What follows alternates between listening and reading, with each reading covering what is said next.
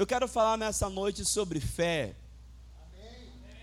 Mas eu quero fazer uma abordagem diferente. Porque eu tenho conversado com alguns irmãos e eles têm me demonstrado algo diferente de fé que eles têm pensado que é fé. Sabe, irmãos, eu quando eu era criança eu tomei muito kisuke. Na verdade, kisuke é uma marca, né? A gente aderiu tanto à marca que a gente chama o produto pela marca, que nem que boa. A mãe fala assim, vai comprar que boa. Na verdade, é água sanitária.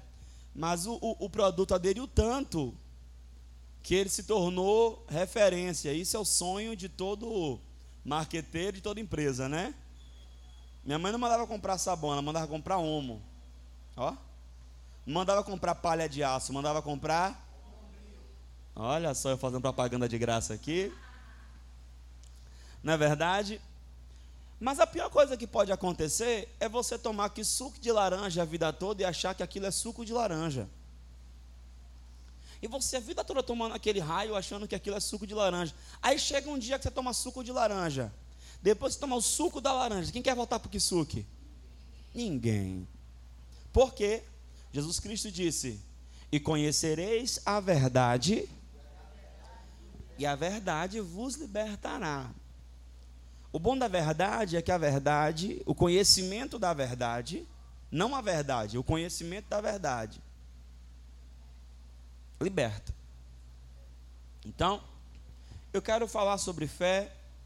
Se dirija para Hebreus, por gentileza. Hebreus, capítulo de número 11.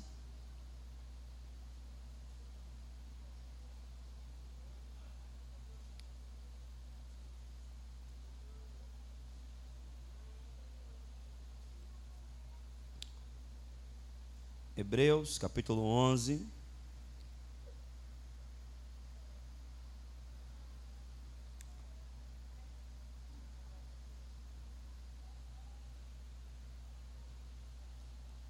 Aleluia. Quem achou, declara.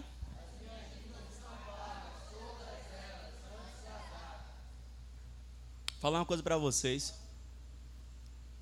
A gente faz isso nas outras igrejas, mas não é igual não. O pessoal até se esforça, mas não tem. não tem a coisa. Tá gravando? Tá gravando? Eu acho que ninguém deve. Ou ninguém crê lá. Glória a Deus. Diz assim, diz assim. Ora, a fé é a certeza. Não, a sua tradução é brasileira. Ora, a fé é o firme fundamento das coisas que se esperam e a prova das coisas que se veem. O que é que isso explica, irmão? Nada. Você lê um negócio desse, você fica pensando assim: o que é que isso quer dizer? Fala a verdade. Não é? Ora, a fé é a certeza, é o documento de posse, é a propriedade. Olha como ensina, irmão, a coisa, né? Amém? Daquilo que não se vê, mas é a certeza daquilo que se espera. Então, o que é fé? Fé é certeza. Então, se você diz que acredita, é que você tem certeza. E se você tem certeza, você tem fé. E o que, que acontece? Por que, que algumas pessoas dizem assim: eu tenho fé, tal coisa vai acontecer na minha vida eu estou crendo para tal coisa, e essa tal coisa não acontece. Porque as pessoas bagunçam a fé. As pessoas misturam a fé. As pessoas, elas espiritualizam o que tem que ser, o que é natural, e elas naturalizam aquilo que é espiritual. Elas trazem para o campo espiritual aquilo que é do campo natural E o que é do campo natural, elas querem bagunçar, a verdade é essa. E o que, que acontece? Elas não veem a sua fé sendo honrada. E elas ficam tristes, elas ficam frustradas, por quê? Porque elas não veem o resultado da sua fé. Ora, quem planta, o semeador, o agricultor que planta, ele expecta, ele espera colher. Sim ou não? Ótimo. O, o, o, o vendedor, ele espera vender. O comerciante, ele quer comercializar. E quando isso não acontece, todo, todo, de todas as áreas empresariais, todas as áreas de investimento, eles fazem um estudo de caso. Eles vão parar para observar, para olhar e ver o que, é que está acontecendo, onde é que eles estão errando, para resolver aquela área e aquela engrenagem girar. O problema é que nós vemos muitos crentes não tendo sucesso naquilo que eles dizem que creem, e o pior, eles nunca param para examinar a sua fé. Porque se eu digo que eu estou crendo para algo e aquilo não acontece, eu tenho que fazer um exame. E a Bíblia indica o autoexame. Não só no mês de outubro, viu, mulheres? A piada foi excelente. Quero o que faltou foi feeling. Foi time. Aí, ó, delay, ó. Chegando atrasado. Tá vendo? As mulheres só fazem um autoexame em outubro. Eu espero que vocês não sejam assim, minhas filhas. Em outubro, a Bíblia manda você se examinar todo dia. Examine-se, olha, o homem também. Examine-se, pois, o homem, a si mesmo. O gênero, masculino, o gênero masculino, não. O sexo, né? Não o gênero humano. Não, é o gênero humano. O sexo masculino, não. O gênero. Então, se eu tenho que me examinar, eu tenho que parar para analisar. Por que, que eu digo que eu creio e eu não vejo o produto da minha fé? Se fé é fato. O que é fé? Fato. A Amplified Bible, ela diz assim, ó, ora, a fé é a certeza título de propriedade, confirmação das coisas que se esperam. Ou seja, eu tenho certeza daquilo que eu estou esperando. Eu tenho um título de propriedade daquilo que eu estou esperando. Eu tenho convicção daquilo que eu estou esperando. Isso é fé. E olha o que ele diz ainda mais: das coisas que se esperam, divinamente garantidas. É a evidência, meu Deus, fé é evidência, irmão. É a evidência das coisas que não são vistas a convicção de sua realidade. A fé compreende como fato o que não pode ser experimentado pelos sentidos físicos. O seu olho não consegue ver, o seu ouvido não ouviu, a sua mão não apalpou, seu paladar não degustou, mas a fé já tem isso como convicção, como fato, como realidade, como certeza. Vou lhe dizer o que é fé agora com um exemplo prático. Eu passei na frente de uma determinada empresa, cheguei na coluna da empresa, chutei e disse: Eu vou trabalhar aqui. Obrigado, pai, porque eu já estou trabalhando nesse lugar. Pastor, fazer isso é fácil? Claro que sim. Mas toda fé, ela é provada. Toda fé, ela passa pela prova da fé. Aí qual foi a prova da fé? Eu só tinha colocado o currículo, nem tinham me chamado. O que aconteceu? Outras empresas me chamaram. O que é que eu dizia? Não, obrigado pelo convite, mas eu já estou trabalhando. Peraí, pastor, isso é maluquice. O senhor não estava trabalhando, não. O senhor só passou na empresa, chutou uma coluna de uma empresa e falou sozinho que ia trabalhar. Isso aí é a visão de quem não tem fé. Na visão de quem tem fé, ele não vai receber, porque a fé não almeja, a fé possui. E aí agora que eu vou começar agora a ensinar vocês aqui o seguinte: qual é o problema das pessoas? Elas estão tendo vontade. Mas diga comigo, vontade, vontade. Não, é fé. não é fé. As pessoas estão tendo desejo. Diga comigo, desejo.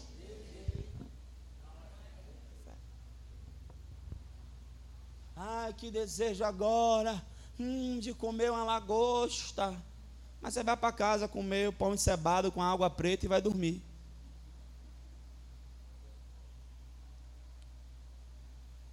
Porque Deus, Ele não honra desejo.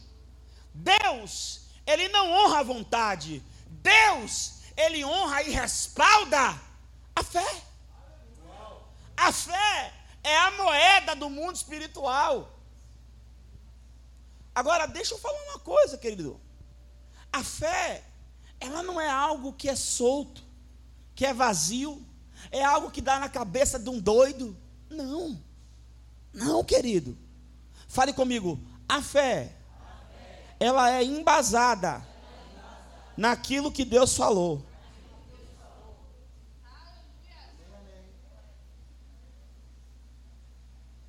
Porque, irmão, a fé sem comando divino, sem base bíblica, não é fé, é pensamento positivo, é força de vontade, é tudo, menos fé. E por que a gente está vendo aí muita gente frustrada? Cabisbaixa, triste, angustiada. Por quê? Porque está achando que está na fé, não está.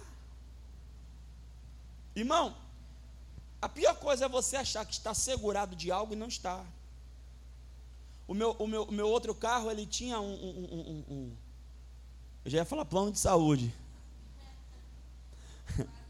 Era quase isso, que só andava na UTI ele, né? Mas meu antigo carro, ele tinha um seguro. E por algum motivo eu me passei, não sei o que aconteceu. Eu sei que. Não sei o que foi, não sei o que foi que houve, se eu me apertei, não sei o que foi que aconteceu que eu acabei não pagando a parcela do seguro. E aí o carro ficou na rua. A pior coisa foi pegar o telefone, ligar, pedir o guincho, e a empresa dizer: Nós não podemos fornecer o guincho porque está aparecendo aqui que seu, a sua parcela do mês está em atraso. Querido, eu fiquei desesperado, estava em um lugar feio. Eu falei: Jesus, o que é que eu faço? Porque na minha cabeça eu estava assegurado. Eu estava tranquilo, o carro ficou ruim, bati a primeira, bati, não, não tem problema não, ó. Peguei o telefone, virei o quebra-sol, peguei o cartão da empresa, estou ligando. Alô, pois não. Senhor Luciano Timóteo. Ô, oh, senhor Luciano, diga aí. Então, estou aqui na via. Já fui dando o endereço, já fui dando tudo, irmão. É, senhor, infelizmente não poderemos atender, porque nós estamos percebendo que aqui consta uma parcela em atraso. Querido, E assim é a fé de muita gente. Neguinho está achando que está na fé. Neguinho está achando que está. Não, eu estou crendo. E aí, na hora do vamos ver, a sua fé não respalda o que você falou e o que você diz. Por quê? Fale comigo. A maior prova. Hoje, hoje eu vim para ensinar mesmo, irmão. Hoje eu vim para ensinar, tá bom? Tá certo? Fale comigo. A maior prova de que eu estou andando em fé Diga, são os resultados. Pergunte ao seu irmão, a sua fé tem dado resultado?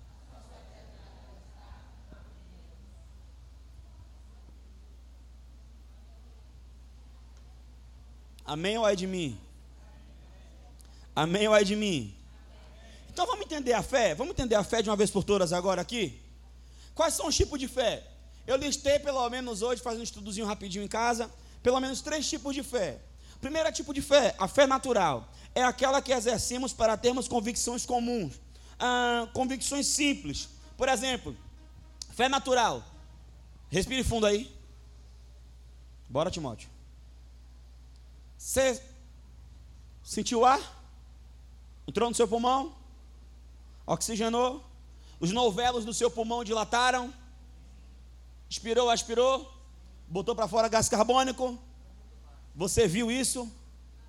Tem certeza que botou gás carbônico para fora? Mas você acredita nisso. Isso é fé simples. Fé simples. O agricultor prepara a terra, ara a terra, coloca a semente lá, e ele espera o tempo da semente germinar, dar e ele colher. Fé simples. Quem está comigo? Por exemplo, nós sabemos que a terra é sustentada no, por, por, nada. É ou não é? É misericórdia, irmão. Aula de geografia, vamos lembrar, vamos lá. É ou não é? e a terra está lá, não é assim? Hein? Movimento de rotação e translação em volta de si mesmo e em volta do sol, não é isso? Não é isso? Não é isso? Só que você não vê isso, você nem sente isso, você, por causa da gravidade, nem sente a rotação da Terra, mas você acredita nisso. Isso é fé simples. Do mesmo modo que você olha para o tempo e diz assim: ó, vai chover. Isso é fé simples. Todo ser humano tem a fé simples. Tem um segundo tipo de fé, que é a fé do coração. É a fé que Deus repartiu para cada uma pessoa que nasceu de novo. A Bíblia vai dizer que Deus deu a cada um uma medida de fé. Quando você nasceu de novo, como é que nasce de novo? Crê em Jesus no seu coração e confessa com a boca. Esse negócio de crer só no coração não vale, não. A Bíblia diz que tem que crer no coração e confessar com a boca para ser salvo. Amém? Quando você faz esse ato de fé, crendo no sacrifício de Jesus por sua vida, o que, que acontece? Naquele momento o Espírito Santo vem morar dentro de você. E quando ele vem morar dentro de você, a primeira coisa que ele aperta é o play. Ele aperta a fé do coração. E a fé do coração, ela é alimentada pela palavra de Deus. A fé do coração não é movida por desejo, a fé do coração não é movida por vontade, a fé do coração não é movida por achismo, a fé do coração é alimentada pela palavra. É por isso que em Lucas 24, quando Jesus Cristo está caminhando, caminhando com os discípulos no caminho de Emaús, que ele começa a falar a palavra, a Bíblia diz que o coração deles ardia. Ou seja, quanto mais eles ouviam a palavra, mais o coração aquecia. Porque a fé do coração é alimentada pela palavra. Eu não estou falando coração, órgão que bombeia o sangue. Coração, segundo a Bíblia, é o espírito do homem. Quem entende isso? Glória a Deus. E tem um dom da fé. O dom da fé está dentro das nove graças, dos nove dons do Espírito Santo que está dentro do, de você. E o Espírito Santo pode manifestar o dom da fé. O dom da fé é um dom sobrenatural que pode ser manifestado em uma necessidade para um fim específico e proveitoso. Quem está comigo aqui? Pronto. Sabendo desses três tipos de fé, entendendo que não é a fé natural e o dom da fé é uma manifestação dependente do Espírito, eu vou agora alimentar a fé do coração. Por quê? Porque segundo Tessalonicenses 2 diz que eu tenho que fazer a minha fé crescer, porque a fé cresce. Quem está comigo aqui? Glória a Deus. A fé cresce e cresce. Quais são os dispositivos naturais que alimentam a fé? Primeiro, a palavra. A Bíblia diz em Romanos 14, versículo 10, que a fé vem pelo ouvir e ouvir a palavra de Deus. Segundo, o jejum. Terceiro, a oração. O quarto, a adoração. O quinto, a confissão. Se eu sigo esses cinco pilares, eu alimento a minha fé. Se eu não sigo, eu deixo a minha fé desnutrida. Interessante é que nós alimentamos nosso corpo natural com pelo menos três refeições refeições quentes e diárias. A pergunta é: como nós estamos alimentando a nossa fé? Por quê? Preste atenção. Se a fé é o firme fundamento, isso aqui é um prédio. Se isso aqui é um prédio, é um prédio que está de pé. Está de pé porque tem um fundamento. Ou seja, o que vai fazer as coisas serem erguidas na sua vida e o que vai manter as coisas em sua vida é o fundamento da fé. Deus não pode fazer nada em você, através de você e por você, que você não tenha fé sólida suficiente para sustentar. Alguém disse que era bom quando eu pregava na igreja que o povo dava glória a Deus. Eu não estou vendo. Eu acho que alguém está equivocado, pensando errado essas coisas, não sei.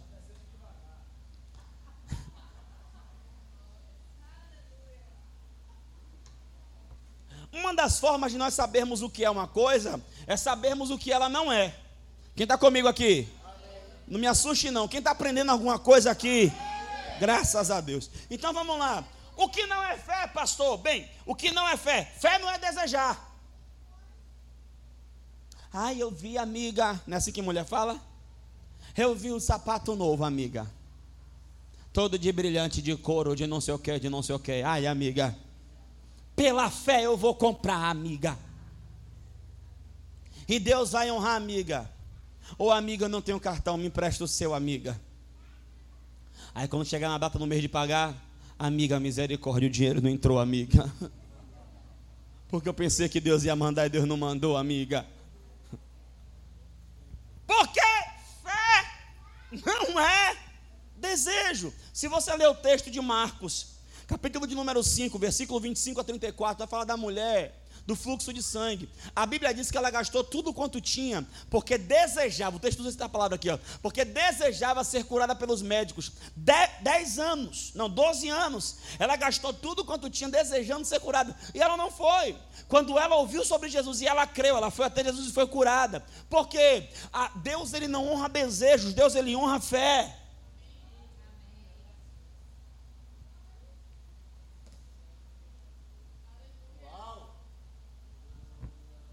Vamos lá.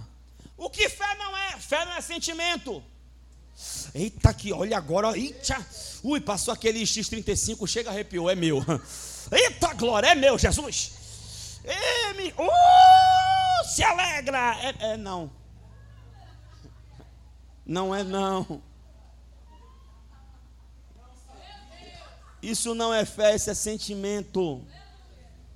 A fé não é percebida pelos sentidos. Não vai ter arrepio, não vai ter frio, não vai ter calor, não vai ter rajada de línguas. Vai estar tá tudo fora dizendo que é contrário, mas dentro você tem certeza. Meu amigo, a fé é o seguinte: fez isso aqui, ó. Pode estar tá chovendo canivete, o guarda-chuva é de aço. Meu amigo, faz isso aqui, é o sangue pode dar na canela. Eu não me movo, eu não retrocedo um milímetro, porque fé é convicção, fé é certeza. Se eu lhe falar, Natália, Natália, fique na cruz da redenção. Eu não sei que hora eu vou passar, mas fique, eu vou passar. Eu, Deus me abençoou, eu vou lhe dar uma maleta com um milhão de reais. Natália, eu lhe pergunto: você vai no banheiro? Você vai beber água? Você vai sair para ver alguma coisa? Esperando o quê? Porque é certeza. Qual é o problema dos crentes? Os crentes dizem que tem certeza, que tem convicção, e no primeiro embate, na primeira situação contrária, retrocede, muda a confissão, muda. Não, não, não. Oh, meu Deus. Ah, eu creio que a porta do emprego está aberta. Irmão, se você crê que está aberta, pode aparecer outro, você rejeita. Porque, fale comigo, fé é certeza. Preste atenção, você vai entender agora o que é certeza. Cristiano está solteiro, né? Cristiano, se você tem certeza que você está namorando, certeza, mesmo sem estar, tá, como é o nome disso? Aí aparece uma bonitona, loira, alta, olhos azuis, modelo. E diz: Negão, chonei por você. Se você tem certeza, você vai dizer o quê?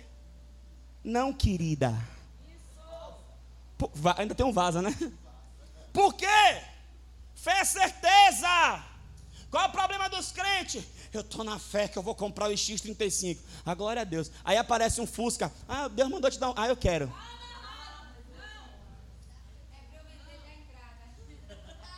Isso não é fé. Fale comigo assim, ó. Ei. De novo, diga ei. Fale seu nome. Aprenda.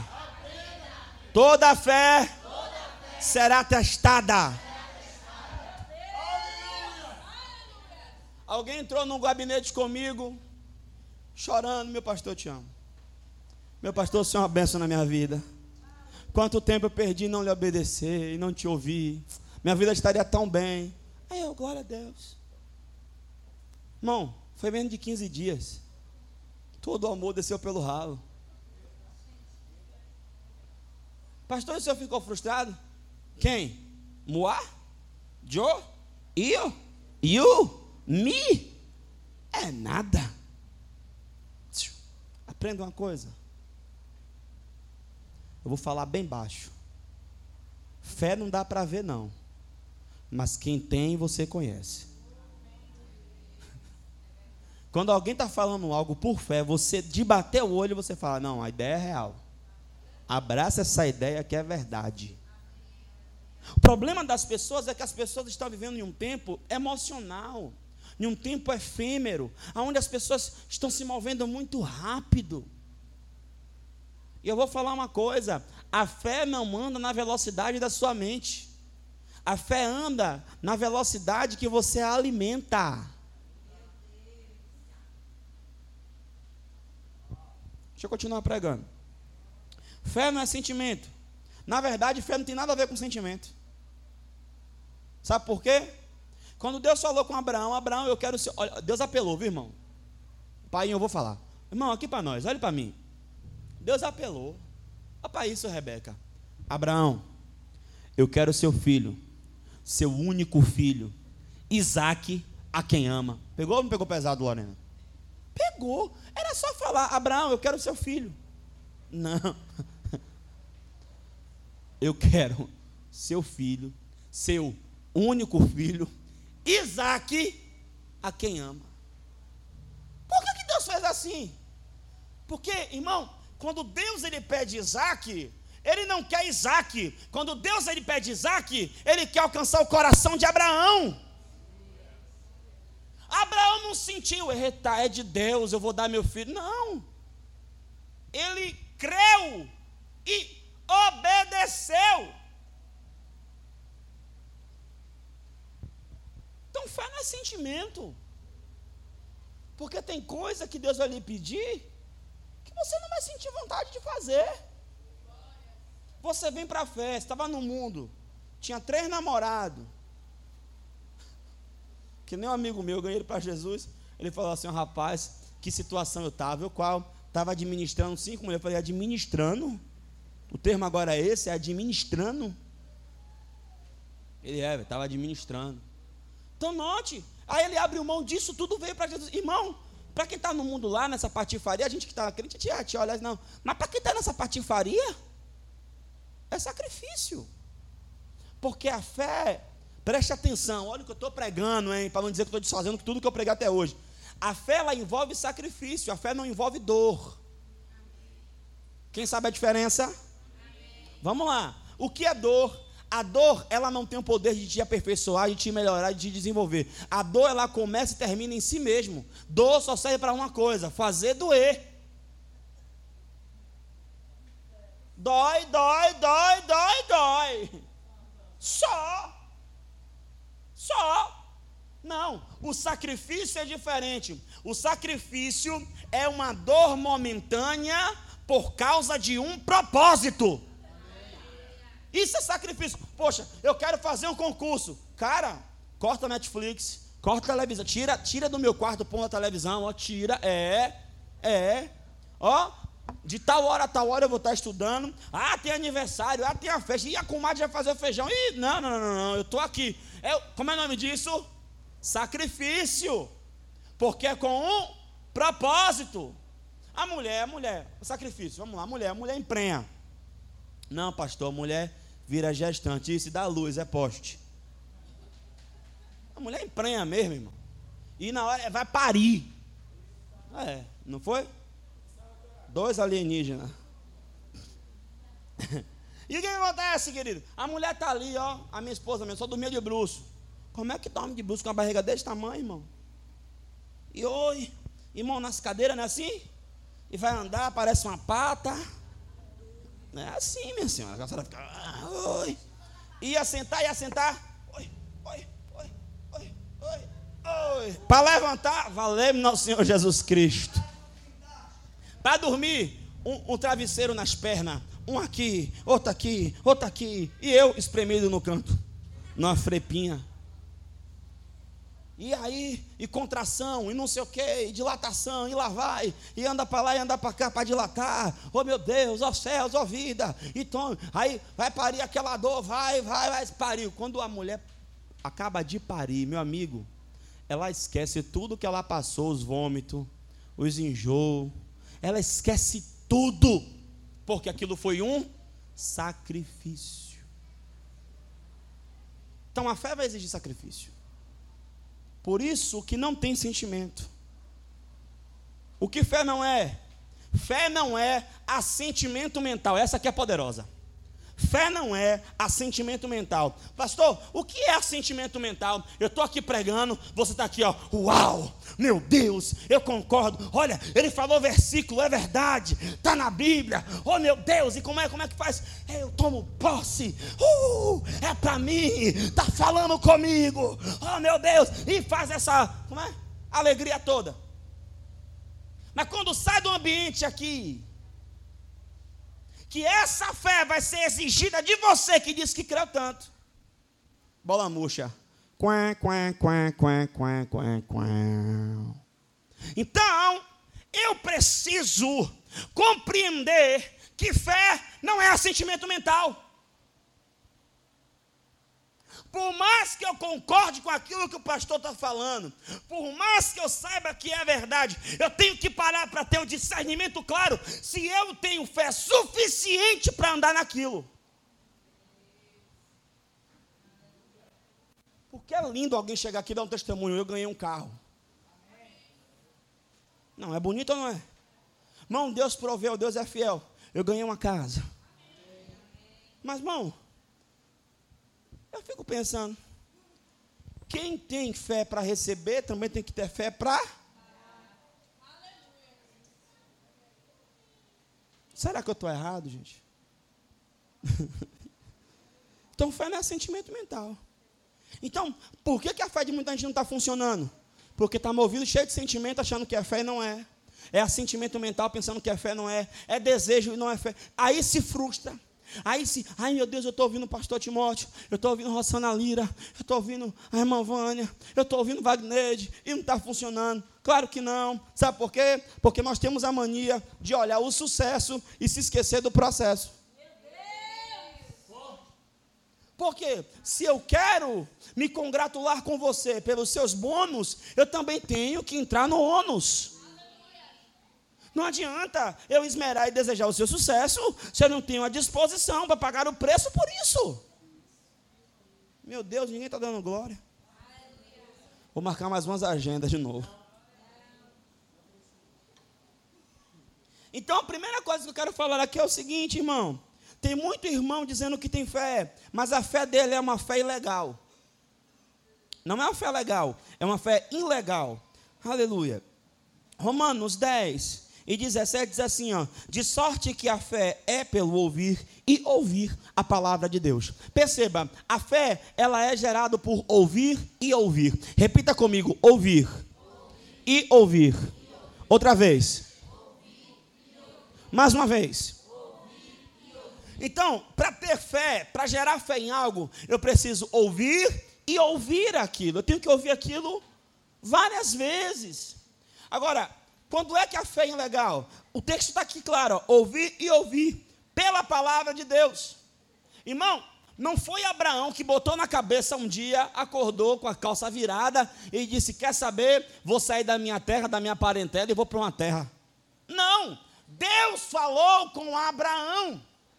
E Abraão ouviu e creu. Não foi Noé que disse: Olha, esse pessoal aqui está vivendo uma vida desregrada, uma vida longe de Deus. Eu vou construir um barco e vou zarpar. Não! Foi Deus que falou com Noé. Então, quando é que a minha fé é legal? A minha fé é legal quando ela está baseada na palavra de Deus, seja ela a palavra rema ou a palavra logos. O que é a palavra logos? É a palavra escrita. O que é a palavra rema? É uma palavra revelada para uma pessoa específica, numa hora específica, num momento específico.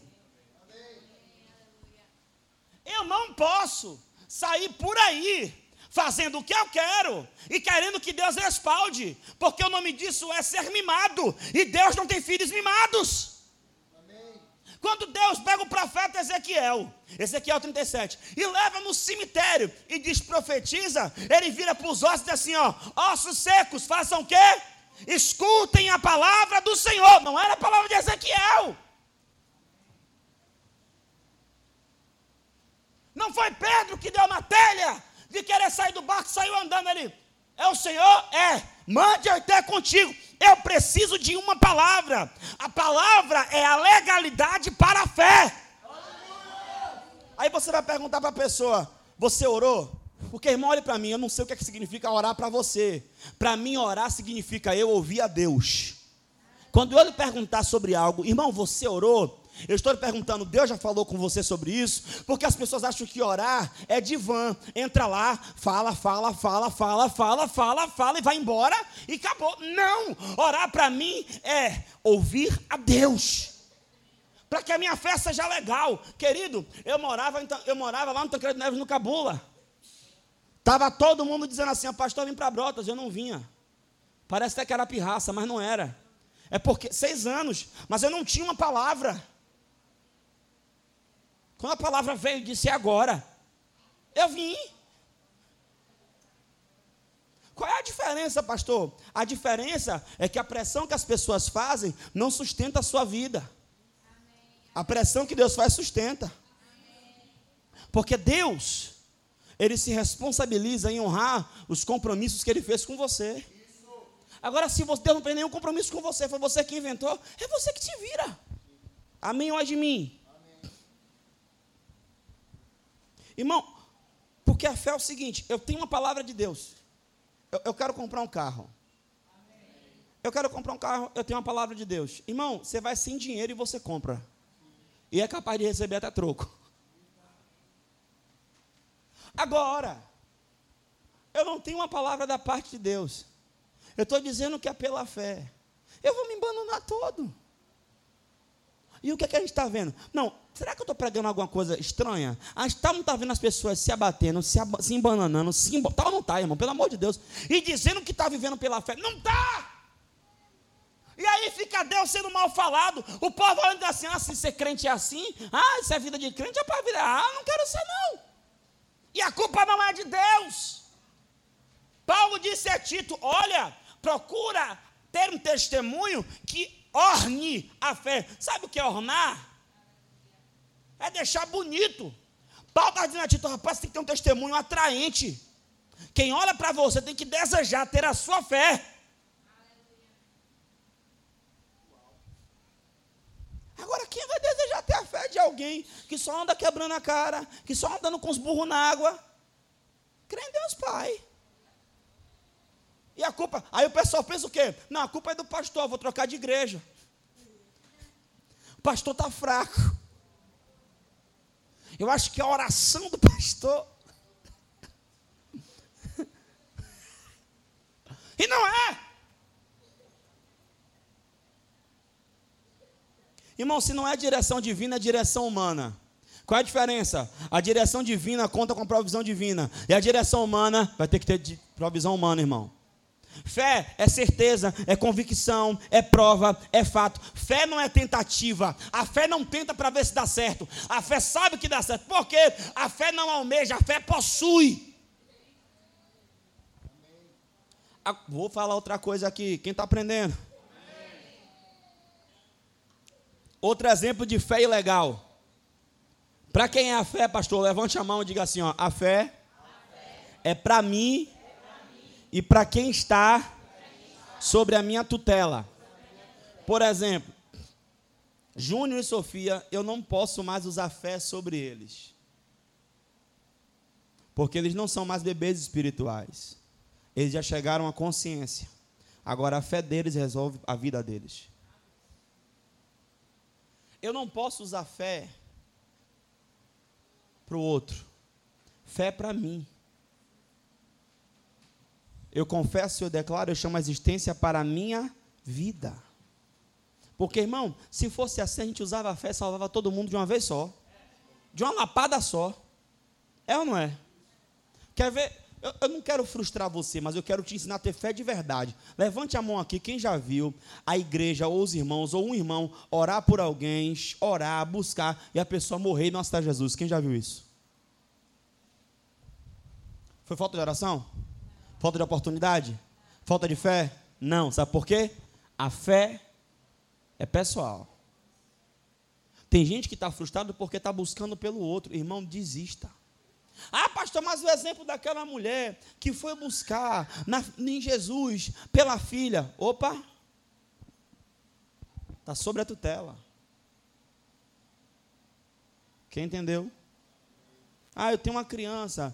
É você que exerce fé para ela. É você que busca por ela. É você que ministra a vida dela. É fé para ela. Mas a minha fé não vai se frustrar se o outro não crê. Quem está comigo? Pronto. Ah, aquele homem que Jesus Cristo disse assim: se creres, verás a glória de Deus. Ele estava buscando pelo filho. Temos que entender isso. Então, então, pastor, eu quero dizer o quê? Eu quero dizer a você, esposa, que você não pode crer pelo seu marido. Eu quero dizer a você, marido, que você não pode crer pela sua esposa. Eu quero lhe dizer, filho, que você não pode crer pelo seu pai. Eu quero dizer, pai, que você não pode crer pelo seu filho, porque fé individual. Por que fé individual? Porque salvação é pela fé. E cada um só pode salvar a sua própria vida. O nosso papel é crer, é ministrar, é orar, chamar a existência, mas quem confessa é a pessoa. E se a pessoa não quiser, nem Deus não muda isso. Viu? Porque tem gente assim, ó, não, que Deus vai pegar, Deus não vai. Deus não vai porque isso é antibíblico. Isso quebra princípio. Deus não quebra princípio. Qual é o princípio? Deus deu livre arbítrio. Obrigado pelo seu amém tão empolgante. Eu tenho meu pai, eu estou orando por papai há 18 anos. Papai me respeita, papai já me pede oração, papai já me pede conselho, mas seu Jorge está lá, irmão. E se seu Jorge não confessar a Jesus, vai doer bastante. Mas eu vou saber de uma coisa: não foi por falta de oportunidade. Irmão, eu estou lhe ensinando a não se frustrar na fé. Porque uma vez eu encontrei com uma moça, preguei o evangelho para ela, ela é, mas eu estou chateada com Deus. Eu, what the hell? Você está o quê? Estou chateada com Deus. Como assim? Deus não cumpre o que diz. Eu, onde? Falar mal do meu pai na minha cara? Deus não faz o quê, menina? Não cumpre. Como assim? Aquele versículo de Atos 16, 31. O que é que tem? Crê no Senhor Jesus será salvo tu e tua casa. E aí, na minha vida não se cumpriu. Eu falei, e Deus falou com você? Ela falou, está na Bíblia. Eu falei, não. Olha o contexto do texto. Paulo orou, mas Silas estava louvando. Deus abriu a prisão. Ninguém fugiu, porque naquela época, quem, a história diz isso: quem fugia matava o carcereiro. Se fosse assim, não tinha fuga hoje em dia, deixa para lá né? Ninguém fugiu, o cara ia pegar a espada se matar, falou: "Epa, não faça tal coisa. Estamos todos aqui, irmão. Para uma prisão se abrir, ninguém fugia, Deus, né, irmão? Aleluia. Aí ele, meu Deus. Aí ele pergunta a Paulo: o que é que eu faço para ser salvo? Olha, irmão, eu creio no avivamento que nós vamos chegar no nível. E não é que a gente vai perguntar para as pessoas, é as pessoas que vão perguntar: o que é que eu faço para ser salvo? Aí Paulo responde: aquele carcereiro, naquele momento, naquela situação, creia no Senhor Jesus e será salvo. Tu, o carcereiro, e a sua casa, a casa do carcereiro. E aconteceu. Paulo foi para a casa do carcereiro e a família do carcereiro se converteu.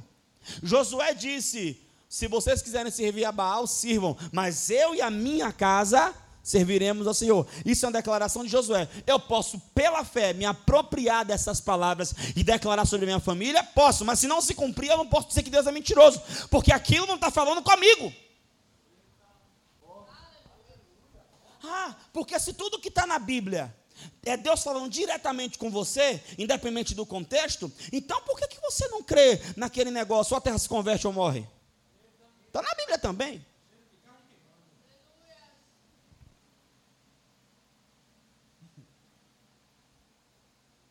Pô, nenhum amém para salvar o culto? Então, eu tenho que entender. Pastor, me explica mais sobre fé. Irmão, você tem que saber quando é que a fé tem valor, quando é que a fé é efetiva, quando é que ela está dentro ou fora de contexto. Irmão, o que, que a fé faz? A fé trabalha no campo do impossível, no campo do possível é você que trabalha. Você quer ver? Olhe para mim aqui, olhe para mim. Eu vou pegar leve agora, preste atenção, olhe para mim.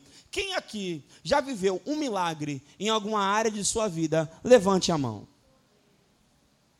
Muito bom, abaixe a mão. Vamos fazer uma pergunta. Se foi um milagre, certamente foi Deus que fez. Agora, por que, já que Deus estava trabalhando naquela área, igual mecânico, né? Já que estava trabalhando naquela área específica, por que, que não trabalhou logo em tudo? Por exemplo, já que Deus estava, o milagre, vamos supor que o milagre foi um milagre financeiro, já que Deus estava resolvendo aquele, aquela situação, por que, que Ele não te prosperou logo, não te deixou logo rico? Né? Não te deu logo saúde? A torta e a direito? Por que, que também não te deu logo é, né, aquela casa do sonho, o carro do sonho, aquela fé sobrenatural? Por que, que ele não já fez logo tudo de uma vez só? Sabe por quê? Deus opera no impossível. No possível é você que opera. Pastor, eu não entendi. É você que compra o produto e bota assim a placa, vende-se. Trazer o cliente é com Deus. Qual é o problema das pessoas? As pessoas querem ficar deitadas eternamente em berço esplêndido, ao som do mar, à luz do céu profundo, não é verdade? E fica lá bebendo água de coco, esperando as coisas caírem do céu. Do céu só cai chuva serena e agora avião, querido. Isso é uma fé ilegal. Tem gente frustrado. Tem, ah, moça, ah, pastor, eu estou esperando a empresa me chamar. Do nada perguntei, tu já botou o currículo? É que, que, que irmão, dono de empresa não tem bola de cristal, não. Irmão, deixa eu explicar uma coisa. Você sabe que existe a mulher infértil e a mulher estéril. Nossa, o culto ficou ruim, as pessoas não estão correspondendo. De novo, existe a mulher infértil e a mulher estéril. Você sabe a diferença? A estéreo é aquela que não pode, de forma alguma, ter filho. Naturalmente falando, ela não tem condição de ter filho. Nenhuma. A infértil é aquela que tem muita dificuldade, mas tem alguma possibilidade ainda de ter filho. Você vai ler a Bíblia. Eu já li essa, esse livro aqui algumas vezes. e eu nunca vi uma mulher infértil ter filhos. Eu só vi estéreo. Sabe por quê? Porque o impossível que faz é Deus. Quem está comigo? Quem está comigo? Então, deixa eu te falar, querido. Não venha me dizer para mim que você crê. Tendo uma fé ilegal. Foi que nem uma moça. A moça procurou um profeta. E, e, e o cara da profeta mesmo. E ela disse: Profeta, ora por esse homem. Que esse homem aqui é meu. O cara pegou o papel. Tinha o nome do rapaz. Ele levantou: Meu pai! E ficou. Daqui a pouco ele olhou para a moça assim e falou assim: Ó, você é maluca, é? Como assim? Você está dizendo que é para eu orar por esse homem, que é seu marido, sendo que esse homem é casado? Ela não, porque Deus falou que esse homem é meu. Irmão! Você não queira nem saber quem foi o profeta. Irmão!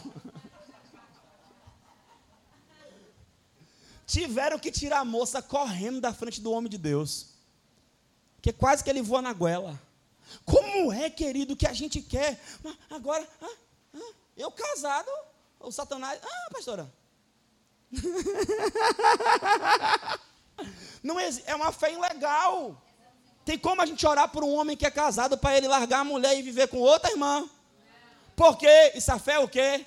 É ilegal. Tem como a gente orar para alguém que está numa vaga de emprego, sair da vaga, ser demitido para ter vaga para você, irmão? Porque essa fé é ilegal. Tem como a gente pegar alguém que está dentro de uma casa, saia da casa que essa casa é minha? Tem como, irmão? Não! Não tem. Se não tem, eu não posso ficar tendo fé nessas baboseiras. É fé ilegal. Vamos lá, eita relógio, esse relógio é filisteu. Segundo motivo porque a fé não funciona. Fé na fé. Só porque Deus fez algo na vida do irmão, Deus tem que fazer na sua vida também. Irmão, isso não é fé, isso é inveja. Isso não é fé, é inveja. Eu estava olhando a Bíblia. Todo milagre que Deus fez foi inédito.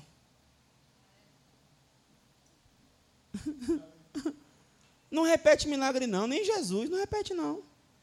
Até quando multiplicou o pão, tem diferença na quantidade. A forma de curar cego, um ele botava a mão, outro ele mandava se lavar, outro ele jogava lama no olho, era diferente.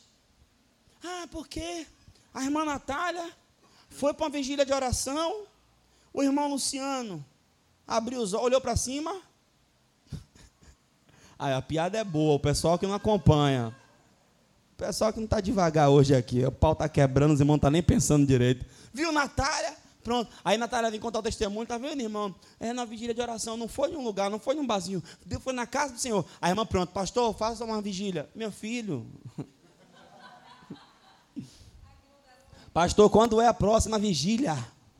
Não é. É fé na fé. Ah, o irmão, ah, o pastor falou, chegou na empresa, chutou a coluna da empresa e disse que ia trabalhar lá. Eu vou fazer a mesma coisa. Cuidado para não quebrar o pé. Querido, Fé na fé não existe.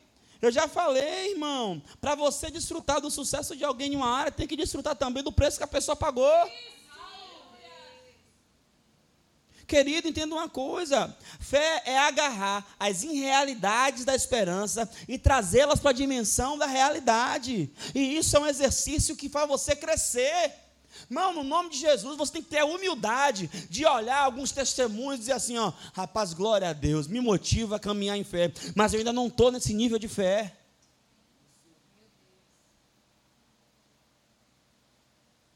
Eu olho para Abraão, me motiva, mas eu, eu não consigo, está longe ainda. Eu escuto pregadores, eu escuto Luciano Subirá, irmão, um cara estava lá no, no, no, em Irati, com a mega igreja, Deus falou com ele: estabelece aqui o seu co-pastor como pastor da igreja e vai para Curitiba começar um trabalho do zero. Ele, oh meu Deus. Aí Deus falou com ele: você vai levar algumas famílias que vai te ajudar lá. Ele pegou sete famílias e foi para Curitiba começar o ministério do zero. De novo. Aí ele está em Curitiba, saindo, pregando, vendendo livro, vendendo vendendo CD, DVD e fazendo seminário, e toda oferta que ele recebia, ele repartia com as sete famílias. Ele tinha uma casa e tinha um carro. Ele vendeu a casa, o dinheiro da casa torrou todo para sustentar as sete famílias. Ele vendeu o carro, torrou todo para sustentar as sete famílias. Quando acabou tudo, ele falou: Meu Deus, valeu, o que, é que eu vou fazer agora? Deus, continue em fé. E aí, hoje a comunidade Alcance, hoje em Curitiba, tem mais de 10 mil membros. Hoje. Mas entenda, eu olhar para a comunidade Alcance e dizer assim: oh, Meu Deus, 10 mil membros. É isso eu vou fazer em Salvador. Cadê esse Timóteo? Vender a casa, vender o carro, vender tudo para sustentar sete famílias. Por quê? Porque a gente só quer o sucesso, a gente só quer os louros, a gente só quer. Irmão, o Usain Bolt, ele falou: eu treinei quatro anos para correr dez segundos. Alguém olha assim, uau, como o pastor Timóteo prega, ele consegue, meu Deus, e quanto mais tempo dá, mais ele prega, e ele ensina, e grava tanto versículo. São 18 anos. Sentado, ouvindo e anotando. Não é do dia para a noite. E aí as pessoas ficam frustradas, porque é fé na fé. Deus fez na vida do irmão, tem que fazer na minha. Não. Deus fez na vida do irmão, Ele pode fazer na sua, se você tiver a mesma disposição de fé que o irmão teve. Vocês estão tão animados com a mensagem. Vamos mais um pouquinho? Quem me suporta mais 10 minutos? Amém. Você não falar amém, eu vou pregar mesmo, né? Esse é o bom de ser o pastor presidente, sabia? Tem que ter alguma coisa boa. Vamos lá. O que é que a fé faz? A fé planeja. Provérbio 16, 1. O homem faz planos, mas a resposta certa vem do Senhor. Irmão, eu não acredito em alguém que diz que tem fé e não planeja. Eu não acredito. É maluco. Mas imagine se eu acordasse assim, ó. Ó, igreja, resolvi que a gente vai se mudar daqui. Vamos para outro lugar. Espera aí, pastor. Qual o plano? Qual o projeto? Dá para seguir um líder desse maluco? Dá, Nonato, para acreditar em um técnico de time que hoje ele acorda e diz assim: ó, hoje eu vou botar fulano na posição tal. E não, ninguém vai acreditar nesse técnico, ninguém vai acreditar nesse time, ninguém vai acreditar nesse líder. Sabe por quê? Todo bom líder ele tem um planejamento. Todo bom líder tem um planejamento. Pastor, e Jesus? Oxe, ele era quem mais tinha. Marcos, capítulo 3, versículo 7 a 10. Esse eu quero ler. Ô, pastor, o senhor está batendo, ainda quero que você dê glória. Bora, irmão, glorifica. Isso. Você que está ouvindo em casa aí, ó. O povo animado aqui, ó. Aleluia.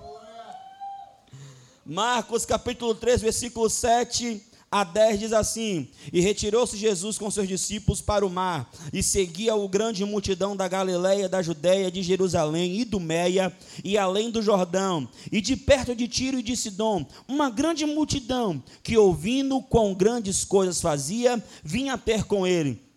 E ele disse aos seus discípulos que tivessem sempre pronto um barquinho junto dele, por causa da multidão, para que não o oprimisse. Espera aí. Jesus tinha plano B. Je... Jesus! Vá. Pastor, o senhor pregou uma vez aqui e o senhor disse que a fé não tem plano B. E se a fé tivesse um plano B, o plano B seria voltar para o plano A. E eu não estou negando, não. Eu só estou corroborando o que eu disse. Como, pastor? Jesus estava pregando mas ele não tinha uma palavra específica da parte de Deus que era para ele não se precaver. Que ele fez? Se precaveu. Agora, se você tem uma palavra de Deus específica, nem precisa se precaver, fica tranquilo. Agora a pergunta é: você tem uma palavra específica? Se tem, bom. Se não tem, plano B. Sabe qual é o problema das pessoas? Espiritualizam demais. Se até Jesus mandou, deixa um barco pronto ali. Porque do jeito que está a multidão aqui, esse povo me oprimindo, me apertando, esse povo vai me engolir. Deixa um barco preparado, qualquer coisa, eu pulo no barco e a gente. Jesus, irmão. A divindade encarnada. Jesus pregando, Lucas 14, 28 a 30, ele ensina o princípio do orçamento. Qual é o princípio do orçamento? Ele fala: nenhum homem, antes de construir uma torre, ele vai e mete mão e faz. Não, porque a, a, obra pode parar no meio do caminho e todos zombarão dele e rirão dele. Esse homem começou a fazer uma torre e não terminou. Ele primeiro para, faz o orçamento, calcula, planeja para ver se tem condição de terminar. Jesus está ensinando o princípio do orçamento. Ou seja, a fé planeja. Fala para o seu irmão, diga assim: ó, você tem planos? Fé planeja. Obrigado pelo seu amém tão importante. O que, é que a fé faz, pastor? A fé trabalha, a fé age. Tiago 2, 26. Porque assim como o corpo sem o espírito está morto, assim também a fé sem obras é morta. Perceba, ó, fé, espírito, corpo, obras. Um sem o outro não faz sentido, mas os dois juntos faz total sentido. A fé age. A fé trabalha. Irmão, vou falar uma coisa. Incrédulo é quem não trabalha.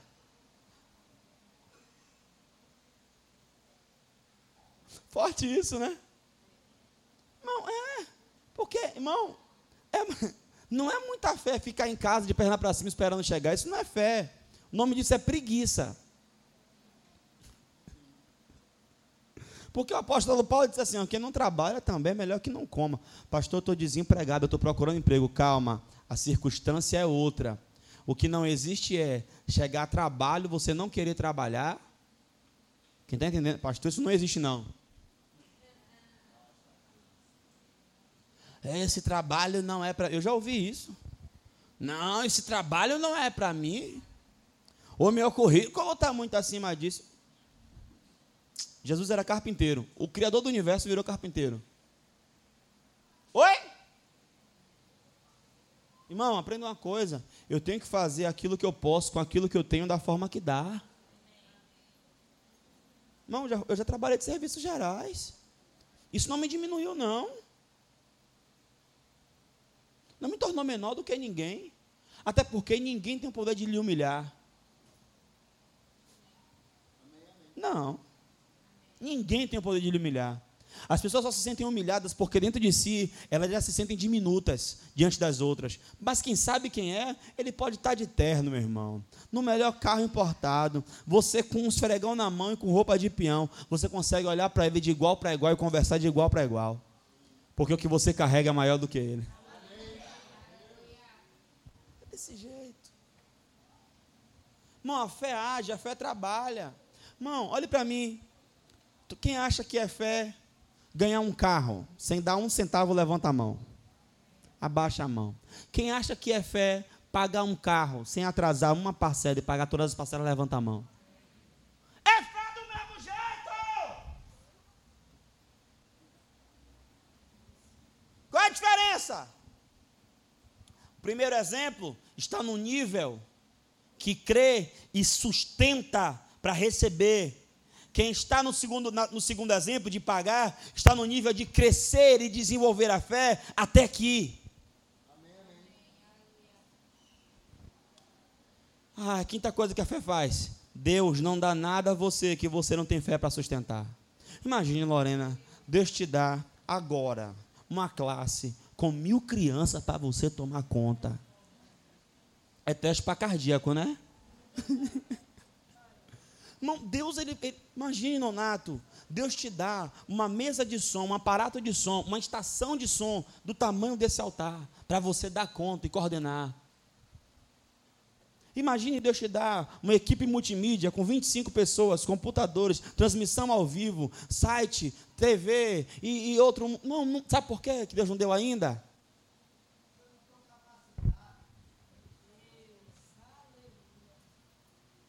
Irmão, você acha que Deus tem um problema de te dar uma casa? Casa é só barro, é bloco. Um carro, um carro é um pedaço de ferro. Você vai ter fé para sustentar. Ah, pastor, eu estou solteiro. É por isso, porque você não tem fé para sustentar o casamento. Sustentar o casamento. Segundo a Bíblia, é viola, meu irmão. Hum? É muita fé, né, minha gente? Tá bom, em casamento com filho.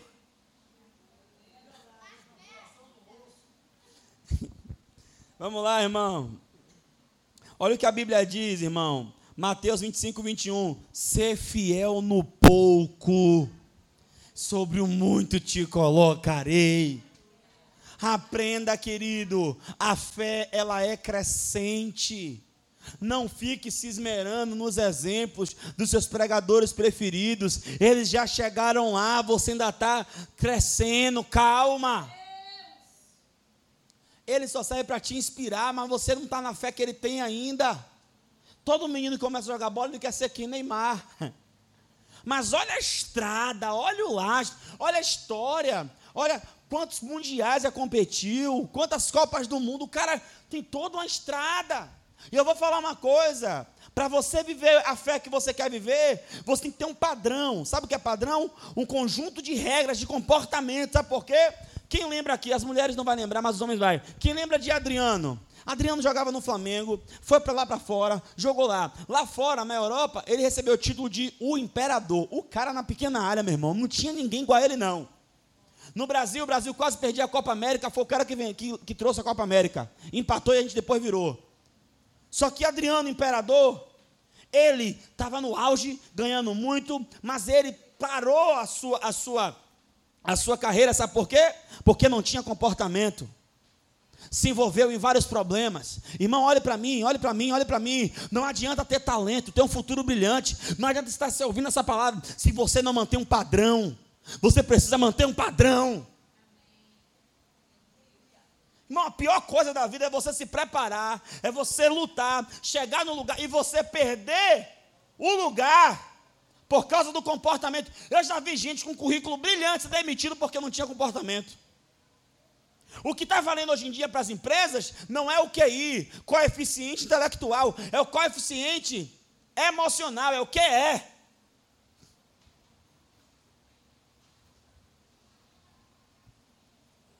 Seja fiel no pouco.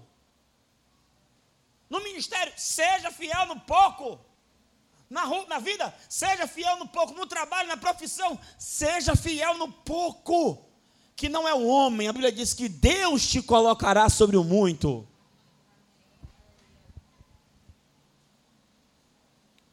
Sexto, a fé ganha legalidade debaixo de uma palavra. Eu vou falar isso aqui até você entender. Se você tem uma palavra, se mova. Se você não tem uma palavra, planeje. Deus falou com Elias: vai para Querite. Elias não fez plano nenhum, ele só fez assim, ó, Querite. Deus agora, ó, vá para a casa da mulher em Tiro de Sidom, que ela vai, ele, casa da mulher de Tiro de Sidom. Por quê? Quando Deus manda, não é assim que os crentes falam? Quando Deus manda, Deus garante. Ah, Deus não mandou, mas eu preciso fazer. Planeje. Último ponto. Tá puxado aqui hoje, viu?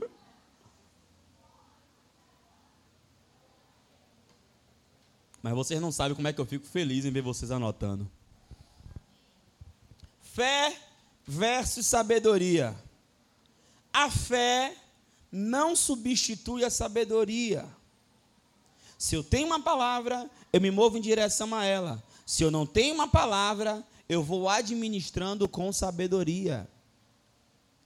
Você orou e disse: Deus me abençoe, eu quero casar. Fé. E feio desse jeito foi fé mesmo, foi meu filho? Pura fé.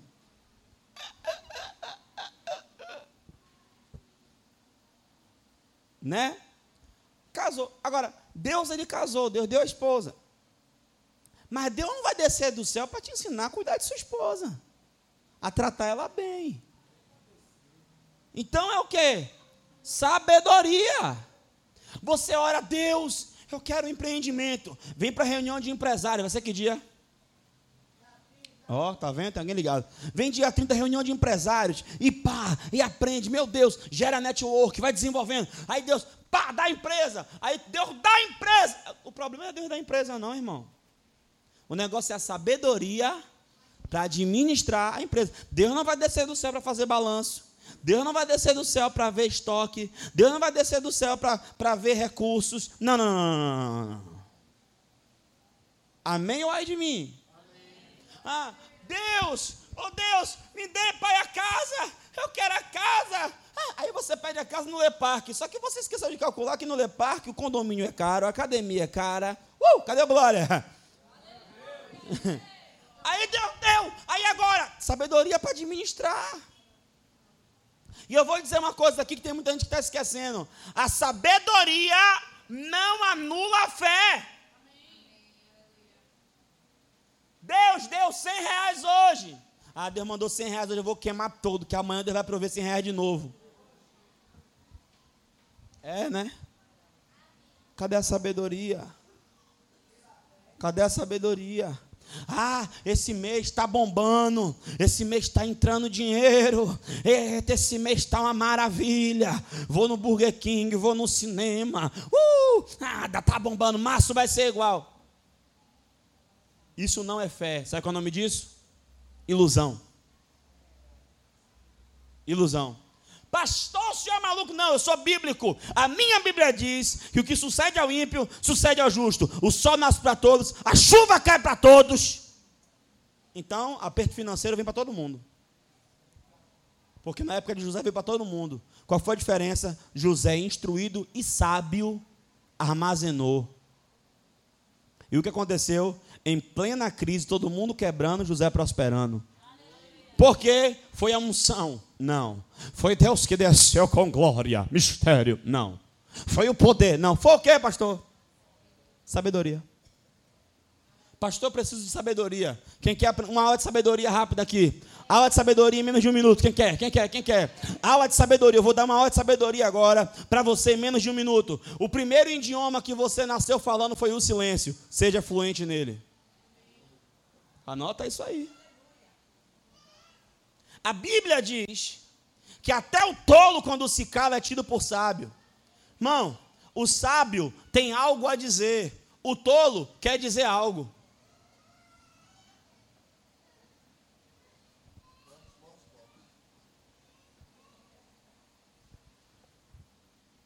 Eu estou pregando tranquilo hoje.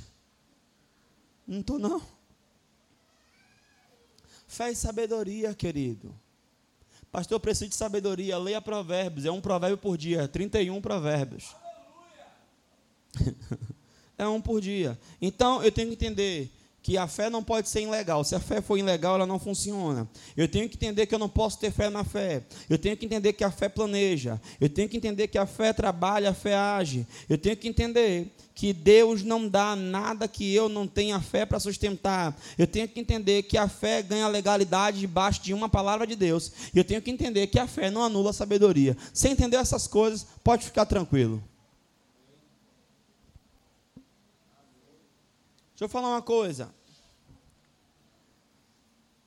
Querido, a vida ela é de princípios. Você quer ver? Se você se exercita e se alimenta corretamente, você além de manter um corpo funcionando bem e em forma, você tem uma maior probabilidade a não ficar doente. Correto? Ótimo. Mas se você faz isso, que é treinar o corpo físico e manter o corpo físico, mas não alimenta o intelecto, lendo materiais de qualidade, livros de qualidade. Se você vive só assistindo televisão, Netflix, vendo Instagram e Facebook, você vai ter um corpo sadio, mas uma mente doente. O contrário é verdadeiro.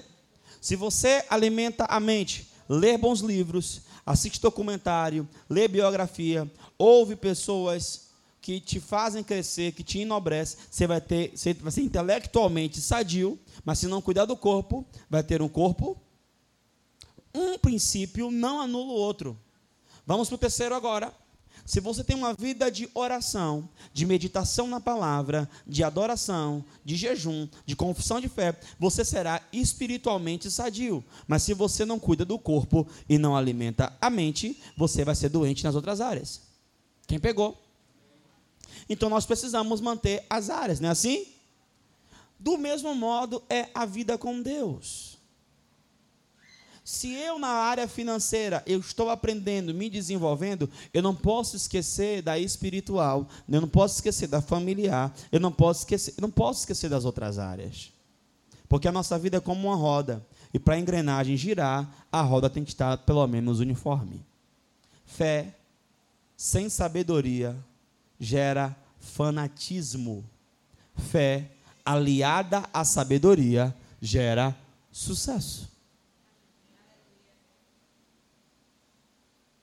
Uma pessoa que tem fé e não tem sabedoria, ela vai dizer que a religião dos outros é do diabo. Ela vai dizer que os outros é filho do cão. Ela vai brigar por causa. Não é verdade? É fé sem sabedoria. Fé aliada à sabedoria. Ela respeita a fé do outro, ela ama o outro, ela trata o outro bem e ganha o outro pelo testemunho, não pelas palavras. Então, no nome de Jesus, eu espero em Deus que você cresça em fé. Feche os seus olhos agora.